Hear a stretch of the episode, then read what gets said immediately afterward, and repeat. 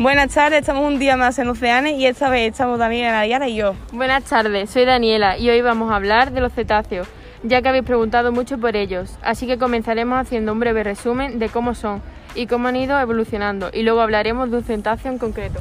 Buenas tardes, como ya han informado mis compañeras, os vamos a hablar un poco de los cetáceos y de su evolución.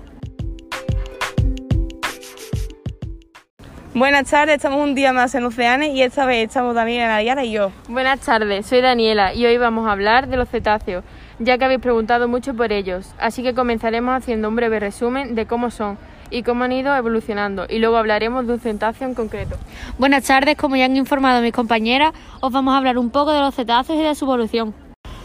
Os preguntaréis qué es un cetáceo. Los cetáceos son mamíferos autolesión. Presentan un cuerpo fusiforme que los hace más hidrodinámicos. Las patas anteriores se han transformado en aletas, mientras que las posteriores han desaparecido como tales, aunque queden algunos huesos vestigiales no unidos a la pelvis y ocultos dentro del cuerpo. La aleta caudal es horizontal y se divide en dos lóbulos.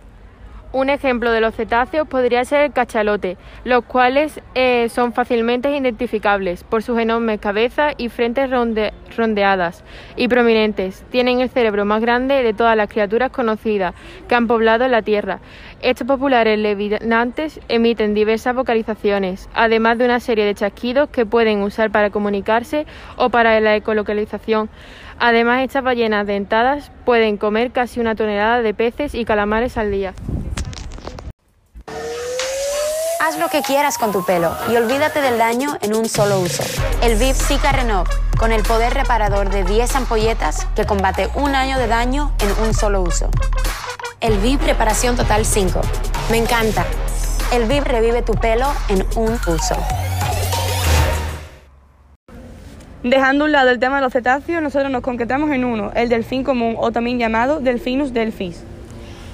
El delfín común oceánico es una especie de cetáceo odontoceto de la familia de los delfínidos propia de aguas tropicales y subtropicales. Su nombre científico es Delfinus delphi. Es un delfín delgado con un hocico más corto que el delfín común costero.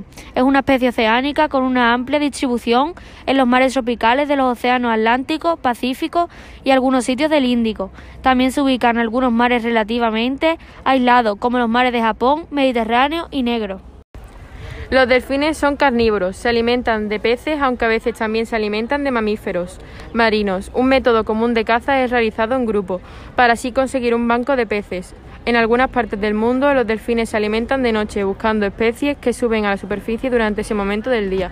La mayoría de los delfines tienen la vista muy desarrollada, tanto dentro como fuera del agua, y pueden oír frecuencias 10 veces o más por encima del límite superior del oído humano adulto.